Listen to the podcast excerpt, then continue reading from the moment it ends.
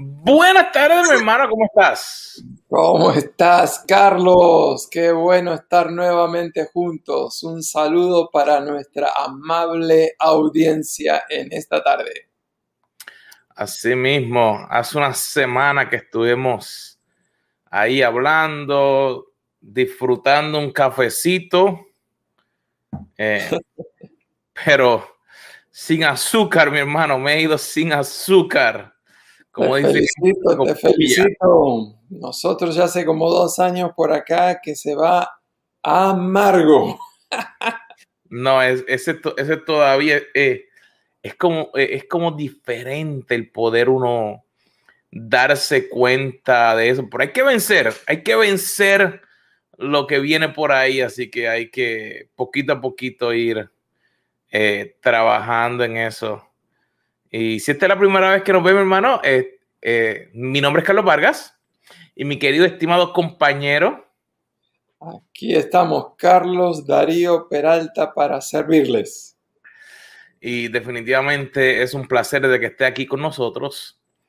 Hemos estado hablando de diferentes temas y en el día de hoy seguimos con las actitudes, pero hoy vamos a vencer. Eh, no te voy a decir que todavía, pero antes de llegar allá, eh, si es la primera vez que nos ves, eh, una de las cosas que hemos decidido es poder ir más de lleno con la palabra. Eh, el tomar el tiempo y estamos leyendo la Biblia en un año. Si es la primera vez que lo escuchas, bienvenido.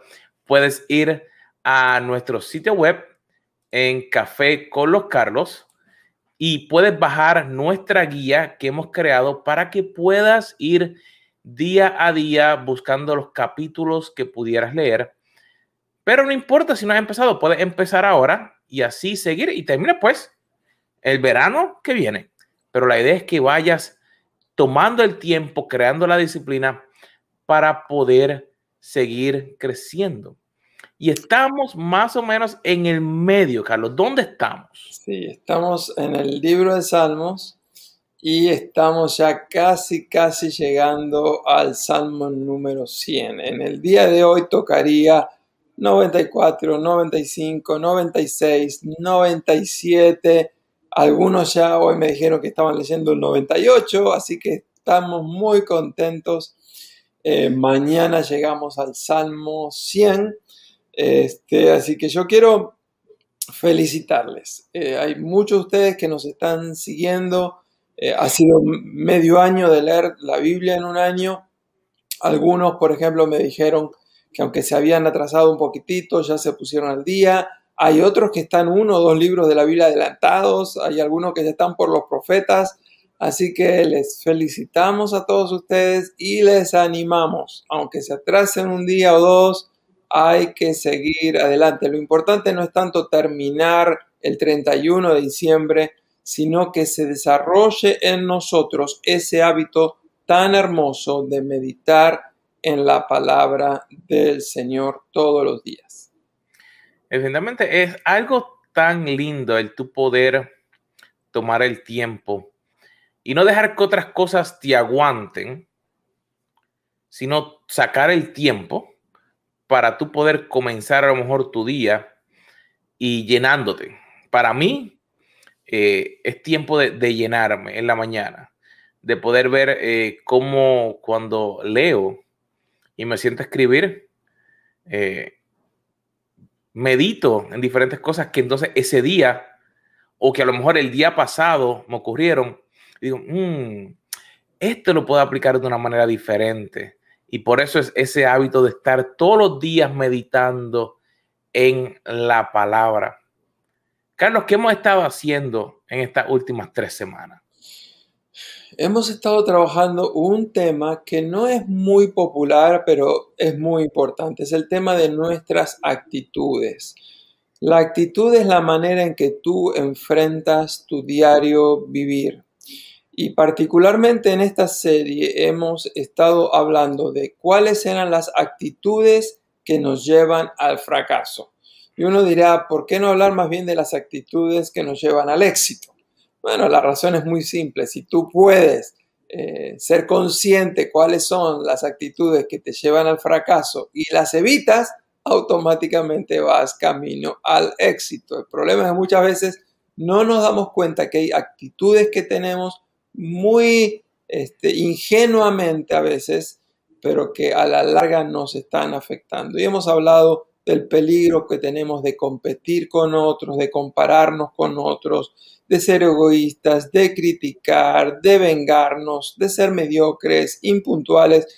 Pero la semana pasada vimos en un clavo gordo, ese costaba, que era el de la procrastinación, es esa, esa tendencia a vivir postergando todo, el el famoso dicho, no, no dejes para mañana lo que puedes hacer hoy, que es, a veces la gente lo transforma, es ¿por qué voy a hacer hoy lo que puedo dejar para mañana?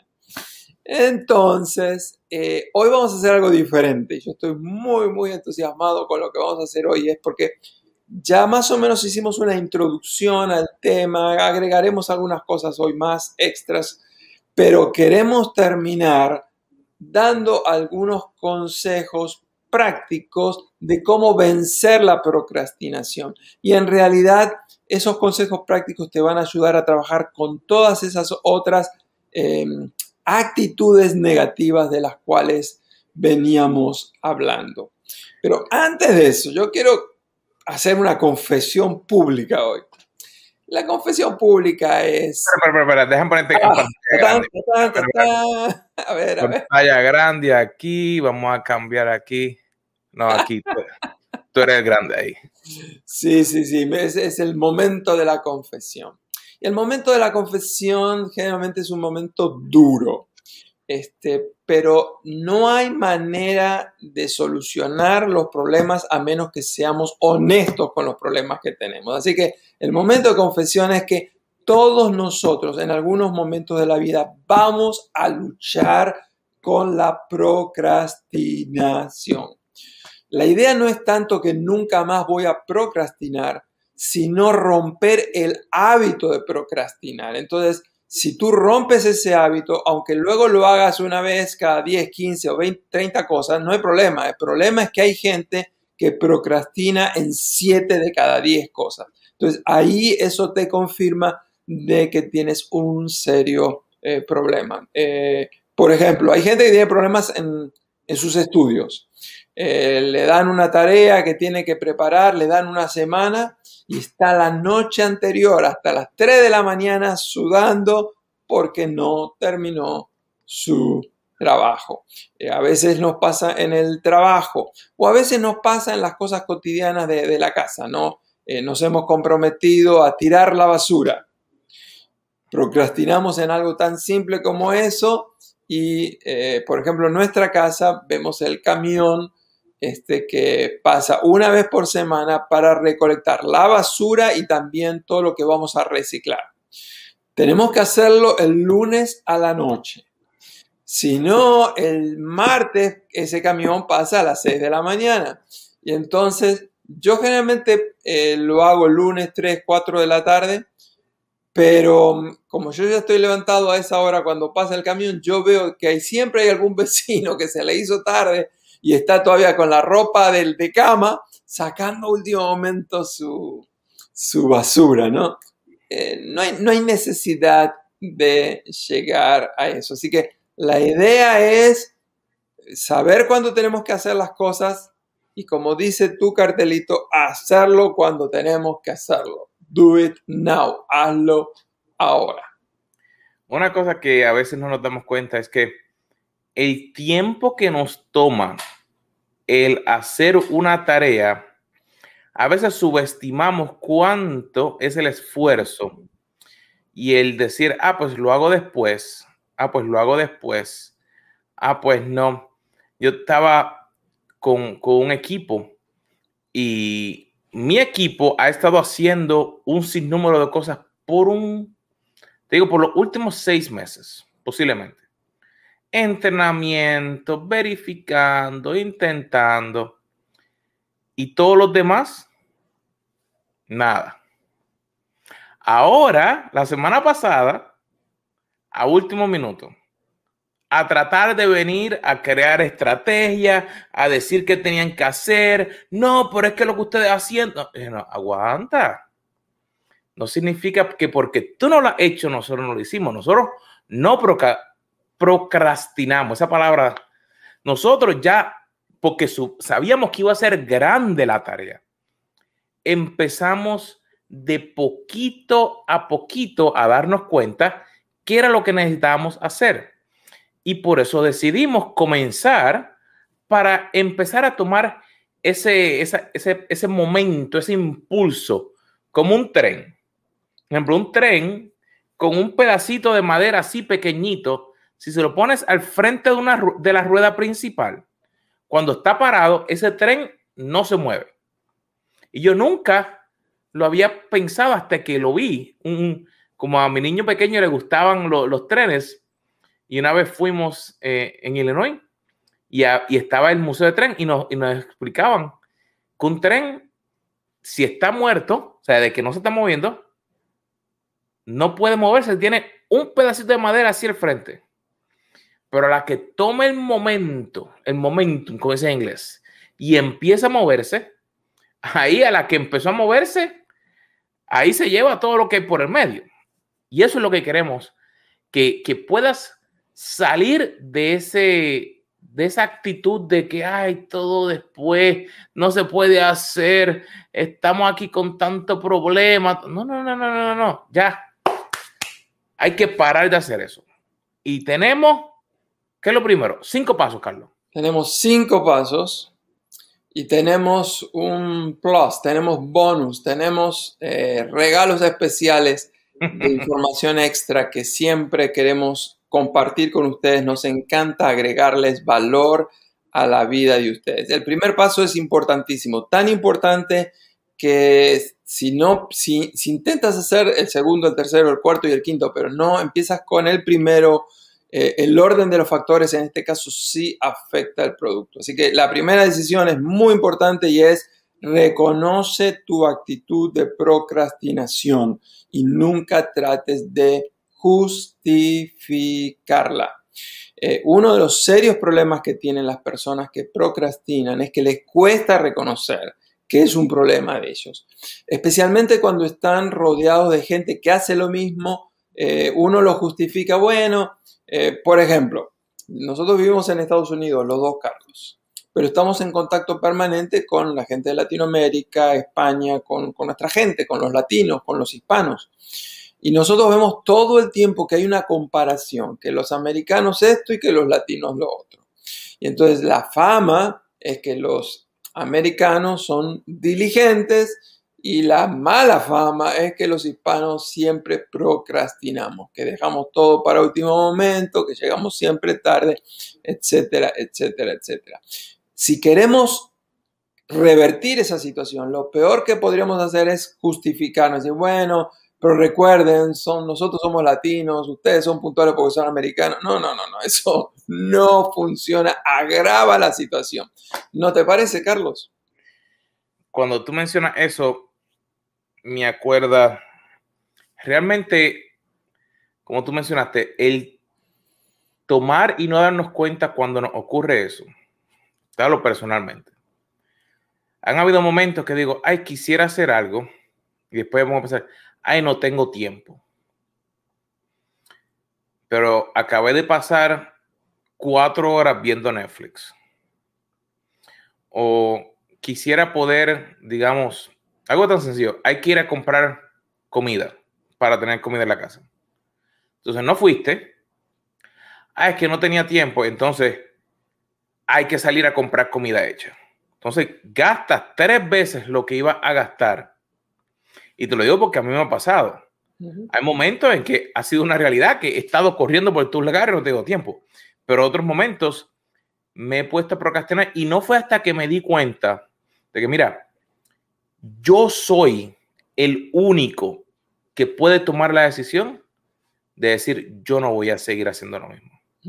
Y hasta que yo no reconozca, yo no le puedo quitar esa justificación de, ay, pero es por esto. No, no. Si, si tienes tiempo, tú puedes planificar tu día. Porque lo que va a venir después es una lista de consecuencias que te va a matar. Por ejemplo, ah, no logré eso, te trajo problemas en el trabajo. No hiciste lo que te tocaba, tu esposa tuvo problemas contigo no hiciste lo que te tocaba o gastaste mucho dinero, ahora la cuenta del banco está así, las tarjetas las tienen así enorme. Así que darte cuenta de que cuando tú analizas, y como decía eh, uno de mis mentores, una vida sin analizarla no vale la pena vivirla. Pues no solamente estás ahí a, a, lo que sea, a lo que sea por ahí. No, mira, ok, si yo quiero lograr algo, quiero lanzar mi, nuevo negocio, quiero escribir un libro, quiero trabajar, quiero que me promuevan en la, lo que sea, tú tienes que darte cuenta, ok, ¿cuál es mi actitud hacia ello? Un ejemplo, ahora mismo, esto es un fin de semana, eh, acaba de pasar un fin de semana largo Y jueves yo tomo una decisión y yo dije, ok, yo tengo que tomar dos exámenes en un mes. Tengo que ir a comprar papel para imprimir todo. Y dirás, papel, sí, porque el primer manual eran 779 páginas. Y dije, no, yo, ok, aunque suena mucho, yo voy a ponerme una meta y voy a parar todo lo demás. No voy a ver televisión, no voy a ver nada, aunque es un fin de semana largo, cada tiempo que tenga para mí, lo voy a dedicar para poder eso. ¿Por qué? Porque yo quiero poder lograr esa meta, porque la consecuencia, si no lo logro, tengo que buscar nuevo material, hacer todo el research otra vez, hacer todo para entonces poder lograr esa meta. Así que ese paso número dos, mira a ver cuáles son las consecuencias que te están llegando por tú no tomar la, la realidad de que estás perdiendo el tiempo. Y te lo puedo decir porque a mí me ha pasado. Bro, no pierdas más el tiempo. Date cuenta qué problemas están. Ay, no tengo dinero. Puede ser que estás gastando mucho. Ay, no, no estoy haciendo cosas buenas en el trabajo. Puede ser que no te estás aplicando y estás dejando todo para después. Tu esposa te dice que quiere hacer algo, tu esposo, y lo, lo dejas para el final. Mira, no es que seamos perfectos. Es decidir cuáles son esas consecuencias que nos están ocurriendo por procrastinar.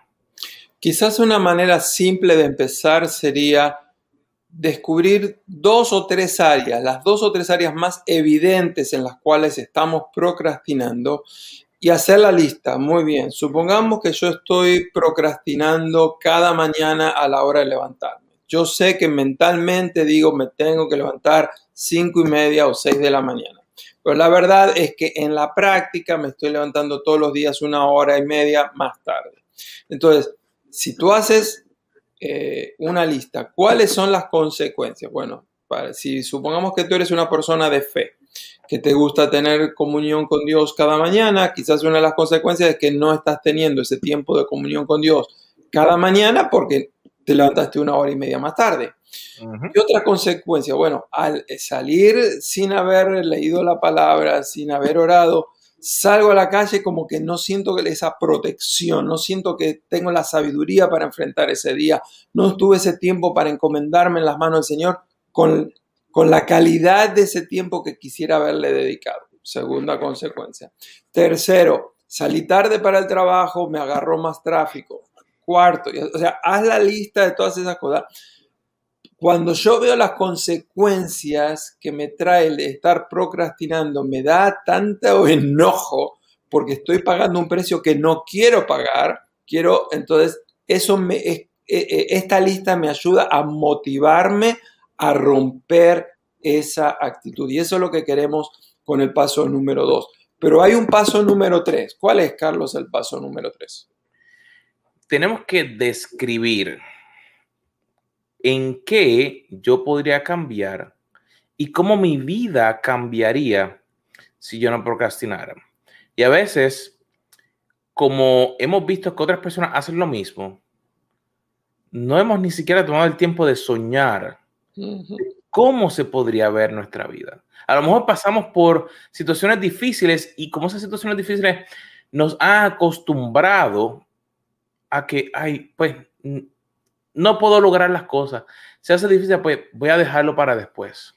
No, mira, describe cómo cambiaría tu vida. Si tú te pudieras levantar temprano, si pudieras cumplir con tus obligaciones, si pudieras tomar el tiempo para meditar en la palabra, para tomar control de tu hábito alimenticio, si pudieras hacer algo diferente. Un ejemplo, uno de mis libros después de la Biblia que más me gusta eh, lo he leído ya ni me acuerdo ni cuántas veces.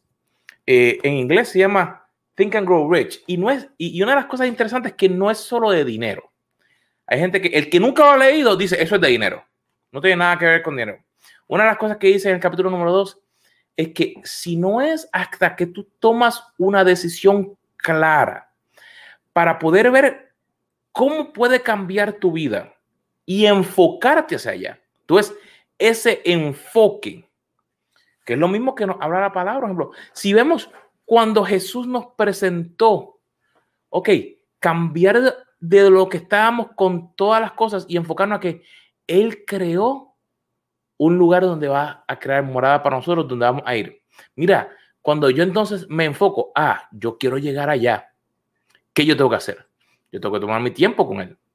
Yo tengo que empezar a buscar qué, qué áreas hay en mi vida que a lo mejor no me están ayudando a llegar a Él. A lo mejor te voy a cambiar. Hay áreas que a lo mejor no me he dado cuenta todavía, que todavía tengo del pasado, que me están aguantando. Pero describir cómo cambiar en mi vida, eso empieza a mentalmente a crear una imagen nueva. Y cuando creamos esa imagen nueva, entonces mentalmente empezamos a buscar cómo podemos hacer eso realidad. Y entonces eso nos lleva perfectamente al punto número cuatro. El punto número cuatro es que necesitamos recordar cuál es el propósito de nuestra vida.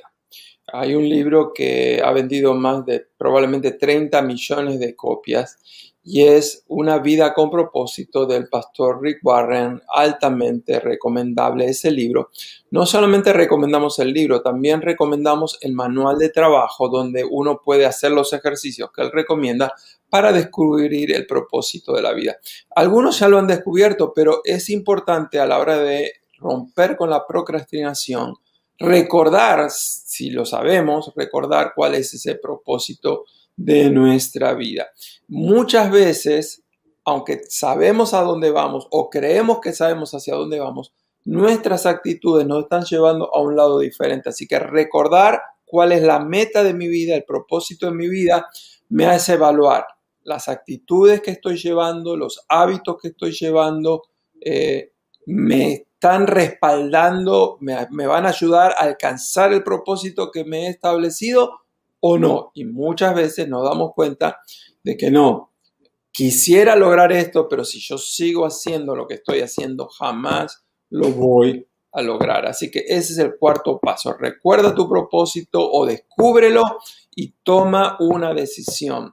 Voy a hacer que mis actitudes estén alineados con ese propósito y hasta que yo no llegue, no paro. Y si vemos, todo esto nos lleva al paso número 5, que es obedecer. Mm. Obedecer lo que Dios tiene para tu vida, obedecer de que Dios no nos creó para estar sentados sin hacer nada.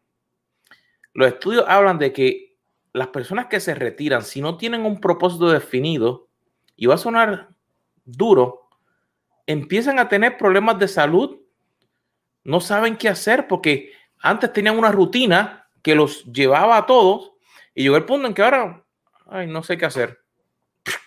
Y así mismo, te quedaste sin nada. Pero nos dice el libro de Romanos, capítulo 12, versículo 11, que no seamos perezosos.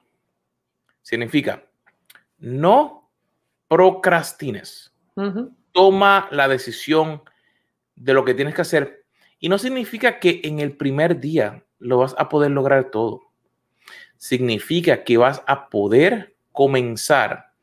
Y cuando empiezas un día, el próximo día y el próximo día, y sigues intentando, pero tomas una decisión clara, yo voy a hacer esto. Por ejemplo, como, te, como mencioné al principio, estoy todos los días prácticamente tomando mi café sin azúcar. El primer día la cara que yo hacía y que mi esposa.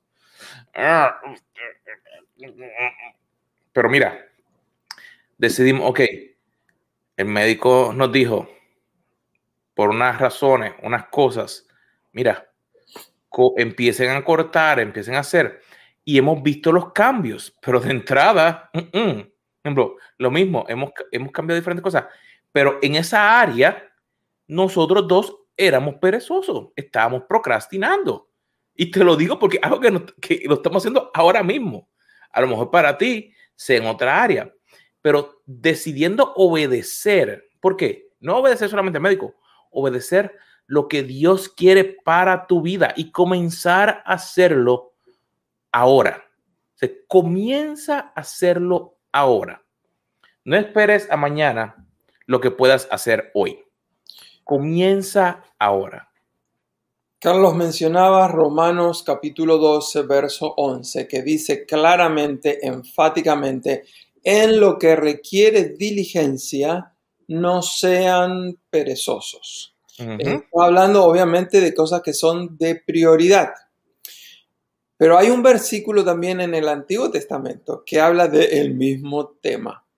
Está en el libro de Eclesiastés, en el capítulo 5, versículo número 5 que nos dice, mejor es que no prometas y no que prometas y no cumplas. Así que el que procrastina, promete, pero nunca cumple. Yo he escuchado muchas veces amigos que me dicen, oh, te voy a llamar. Todavía los estoy esperando. Te voy a enviar el libro que escribí. Nunca lo pude leer porque nunca me lo enviaron. Así que si prometes, cumples. Si no vas a cumplir, no prometas. El problema es que a veces tenemos la intención, pero no tenemos la diligencia. Y la palabra dice, sean diligentes, no sean perezosos. Así que, por lo tanto, queremos, después de haberle dado los cinco pasos, darles cinco sugerencias muy concretas, muy prácticas que les van a ayudar en esos pasos. El primero es, yo recomiendo hacer una lista de todo lo que hay que hacer. Eh, yo soy el hombre de las listas. Yo tengo una lista de lo que tengo que hacer, de los libros que tengo que leer, de las cosas, no solamente de, de las cosas que tengo que, tengo una lista de lo que hay que comprar, una lista de lo que hay que vender, este, una lista de las cosas que hay que regalar, listas, listas, listas, listas. Así que primero yo recomiendo, hagan una lista de todo. Este, pero segundo, acórtala. Es decir, eh, cuando yo veo esas listas, la primera tentación es deprimirme, decir, no lo voy a poder lograr. Y tengo razón, no puedo lograr todo. Entonces, tengo que decidir intencionalmente quitar algunas cosas, decir, esto automáticamente lo descarto, no lo voy a hacer porque no, no doy abasto. Y está bien, es ser muy intencional de ser realista, decir, esto sí lo puedo hacer, esto quisiera, pero no puedo, lo quito y, no hay problema. Pero entonces te queda una lista final de las cosas realistas que tú sí puedes hacer. Por ejemplo, en mi lista tengo cambiarle eh, el aceite a mi automóvil aunque yo quisiera quitarlo de mi lista, imagínate el problema que me metería. Eh, en vez de gastar cierta cantidad de dinero en el mantenimiento de mi auto, si no lo cambio, el, costo va a ser reparar el, motor. Eso me va a salir demasiado caro. Así que eso requiere diligencia. Por lo tanto, no puedo ser perezoso. Pero hay otras cosas que no son tan importantes. Y ahí es donde yo, por ejemplo, este, yo quisiera, por ejemplo, este año leer 25 libros. Bueno, si no puedo leer 25 libros en lo que queda del año y nada más puedo leer 15, no hay problema. Porque la consecuencia de leer 10 libros menos va a ser mucho menor a las consecuencias de tener que reemplazar mi motor por no haberle hecho el cambio de aceite. Así que uno tiene que ser consciente de cuál es la prioridad y avanzar con ello. Eh, para la gente que es muy ocupada como tú y yo, Carlos, es muy importante recordarnos, aunque tengamos buenas intenciones, no lo podemos hacer todo. No podemos ayudar a toda la gente que quisiéramos ayudar. No puedo leer todos los libros que yo quisiera leer. Así que tenemos que aprender a ser realistas. Eso, eso a mí me ayuda mucho. Y, y ahí llegaste a un punto que no sé si vamos a tener tiempo de todo, pero esto es, bien interesante porque una de las cosas claves para poder crecer como líder o como persona es poder tomar control de lo que entra aquí dentro. La televisión, las noticias, las redes sociales, hay veces que trata de influenciarnos y nos cambia nuestro estado de ánimo, nos cambia lo que pensamos. Y una de las cosas, como menciona Carlos, es que pues nos gusta leer, pero a veces no tenemos el tiempo. Yo no sé tú, Carlos, pero mi día todavía tiene 24 horas y yo tengo que dormir por lo menos unas mínimo unas 6 a 7. Debería dormir más, pero eh, pues que yo tuve que hacer. Yo tuve que empezar a buscar alternativas para entonces poder lograr y, y no procrastinar. Y te digo, en este último año se me hizo difícil por todo lo que todo el mundo ha pasado. De pensar de que, ah, quiero leer 20 libros. ¿Qué voy a leer 20 libros y con lo que está pasando? Y, que, y quiero que, ¿qué voy a crecer? Pero me di cuenta que entonces lo que estaba ocurriendo aquí, aquí arriba estaba llenándose este jardín, en vez de con flores, con hierba mala, como dice Allen en, su libro. Tú tienes, ah, yo, y yo tuve que cuidar esto aquí. Y yo dije, ok, tengo que buscar entonces, volver a escuchar libros, volver entonces a, aunque no me sienta completo, predicaciones, enseñanza, entrenamientos, eh, cursos, eh, resúmenes de libros, para que así yo pueda, no es que no pueda hacer otras cosas, pero basado en mi lista, como tú dices ahí, yo tuve que poner unas fechas. Ok, para fin de año, yo quiero nuevamente volver a estar mejor que antes de que empezó el 2020. Y es mi meta. Y, mi esposo y yo tenemos unas metas para lograr unas cosas. Ok, la única opción es yo poder prepararme en todo lo que Dios me pone en mis manos. Y Dios toca la puerta. Mira, estoy aquí. Este es mi propósito. Pero yo tengo que poner de mi parte y establecer esa, de esa lista, ponerle fecha para poner una meta. Si es, bueno, yo quisiera bajar unas 5 libras. ¿Cuándo? Bueno, es que tú sabes, la cosa, la cosa está difícil y viene, eh, pasó el 4 de julio y ya, ya mismo viene Thanksgiving. Ya mismo viene Thanksgiving. Estamos todavía en verano. Thanksgiving está cuatro meses de aquí. No, no, no, no, no. Pon una meta definida para que entonces puedas lograrlo. Si no, es solo un sueño. Ah, algún día, así será algún día. Eh, decíamos entonces que el primer consejo práctico era hacer una lista completa y después pulirla, trabajarla, reducirla para que sea una, una lista realista. La segunda es el punto que tú compartías que es de mucha, mucha utilidad y es ponerle fecha a las cosas que necesitamos lograr. No alcanza con decir voy a escribir un libro, sino que más bien necesitamos, voy a escribir el capítulo 1 del libro y lo voy a tener terminado para fin de julio del 2021. Y el capítulo 2 lo terminaré a fin de agosto del 2021. Y así, o sea, necesitamos ponerle fecha a las, a las metas metas sin fecha de vencimiento son un sueño, jamás son metas alcanzables.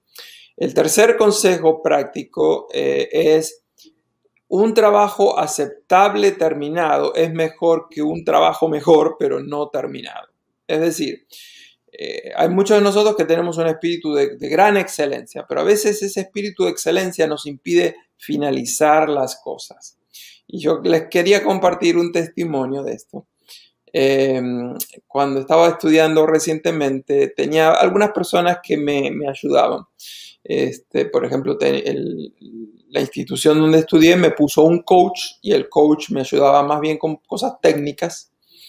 Este, pero yo me busqué como ayuda a alguien que yo le llamo cariñosamente mi capellán de tesis mi capellán de tesis, no sé si Fernando me estás escuchando, pero un saludo para ti. Este, eh, Fernando Morales es un gran amigo mío, él es un capellán de verdad. Este, y yo le pedí que me acompañara en este peregrinaje de la tesis, porque muchas veces yo miraba y decía, no lo voy a lograr, no lo puedo terminar. Así que el capellán siempre tiene una palabra de ánimo. Y una de las cosas que él me, me comentó que nunca me voy a olvidar y que me ayudó muchísimo era una buena tesis es una tesis terminada.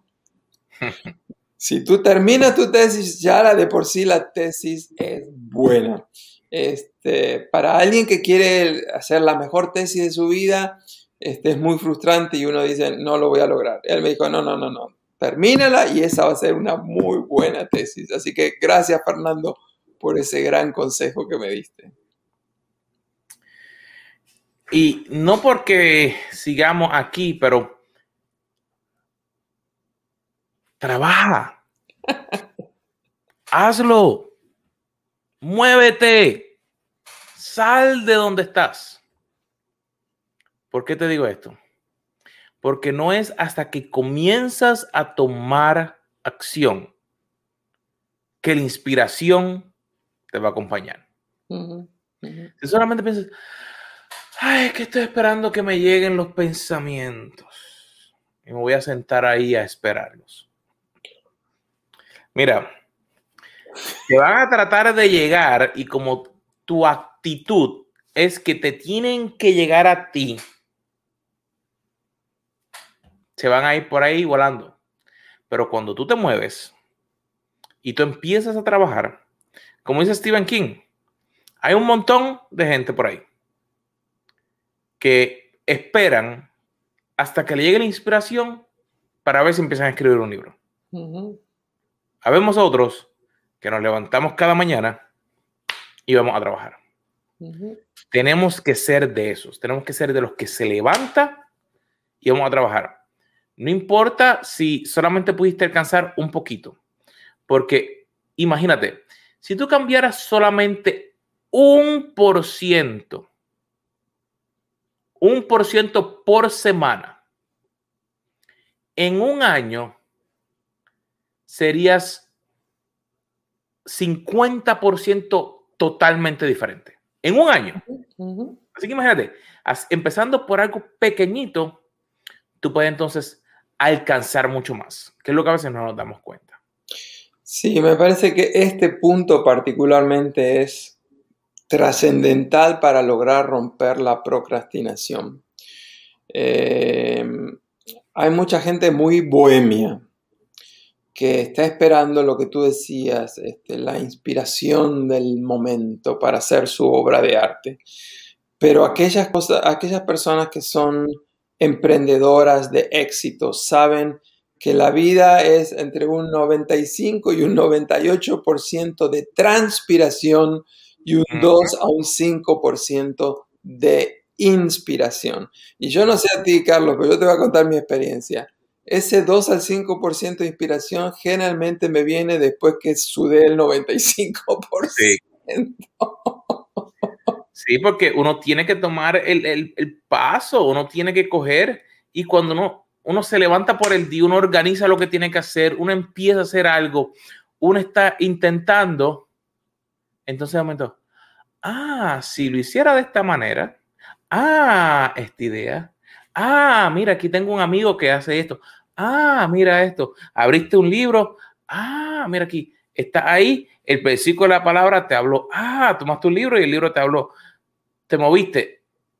Cuando tomamos acción, podemos realmente vencer todo lo que necesitamos. Así que estamos dando cinco pasos y cinco sugerencias. Entonces, en la sugerencia vamos a dar la última que me parece muy importante y es la necesidad de organizar nuestro día. Una mala costumbre que tiene la gente que no es exitosa es esperar a la mañana, se levantan a las 8 de la mañana, desayunan a 8 y media de la mañana y a las 9 de la mañana se ponen a pensar, ¿y ahora qué voy a hacer hoy? Ya empezaste muy, muy mal. Eh, nosotros siempre recomendamos, trata de planificar tu semana el domingo o el sábado anteriores. Si el lunes, si tú manejas la semana y el primer día es para ti es el lunes, trata ya de empezar la semana con una idea bastante amplia, concreta de, todo lo que tienes que lograr. En, la guía para el líder cristiano que Carlos y yo hemos hecho, siempre poníamos que en esa semana teníamos que establecer cuáles son los tres principios básicos que necesitamos lograr esa semana. Eh, si tú logras hacer 50 cosas, pero tú no lograste hacer las tres cosas más importantes para esa semana, realmente es una semana perdida. Pero si tú lograste las tres cosas más importantes, es una semana exitosa. Así que recomendamos, organiza tu semana, trata de planificar con una semana anticipación y la noche anterior vuelve a repasar. Para mañana tengo que hacer esto, esto, esto, esto, esto. Estos son los correos más importantes que tengo que enviar. Estas son las tareas más importantes que tengo que realizar. Estas son las llamadas que sí o sí deberé hacer. Y ahí tú te planificas y, trata de determinar bloques de tiempo de, media hora, de una hora o de cuatro horas el problema es que la gente está trabajando y ahí le, entró un mensaje de WhatsApp. sigue trabajando, le entró un mensaje. Sigue trabajando, eh, se le antojó mirar las redes sociales. Entonces, eh, eh, así no podemos producir. Bloquea tu tiempo. Yo, por ejemplo, en, los momentos más difíciles de, mi tesis, literalmente apagaba mi teléfono. Y déjenme decirle, fue un éxito total. Así que organiza tu tiempo bloquealo, no te distraigas para nada. Así que hemos hablado de cinco pasos para eh, vencer la procrastinación, cinco consejos de cómo hacerlo. Y querido amigo, como te mencionamos durante estos últimos cuatro programas, la idea es que queremos tener éxito en el propósito que Dios tiene para cada uno de nosotros sabemos que tú puedes salir de donde estás. Puedes lograr muchísimo más de lo que estás haciendo ahora. Pero está de ti el tomar el primer paso. Dios está ahí para ayudarte. Pero a veces queremos, y Pastor decía que eh, a veces tenemos a Dios como si fuera cabra. Esperaba que Dios haga Mira, si te quedas ahí sentado esperando, ahí te vas a quedar con montones de gente. Pero sabemos que si estás viendo esto, estás viendo este programa, si lo has compartido, es porque deseas que haya algo diferente. No tienes que compararte, no tienes que competir, no tienes que criticar, no tienes que ser egoísta, no tienes que ser vengativo, no tienes que ser mediocre, no tienes que ser puntual impuntual y no tienes que procrastinar. Tú puedes vencer y tener éxito. Lo mm. sabemos porque nosotros lo hemos experimentado. No te hablamos de cosas que no hemos hecho, porque yo, todas esas que te mencioné, todas las me han afectado en algún momento de mi vida. Pero poniendo un plan, buscando de Dios, Dios obrando en mi vida y en mi empresa y en el trabajo y en, y en mi familia, hemos podido vencer. Qué bueno que estén con nosotros, les agradecemos muchísimo. Si no te has suscrito, por favor, hazlo. Eh, si te gustó el programa, danos un like, por favor. Y anímate, comparte esto si fue de utilidad para ti con tus redes sociales y nos mantenemos en contacto. Nos veremos la próxima semana. Aquí en Café con, los, los Carlos.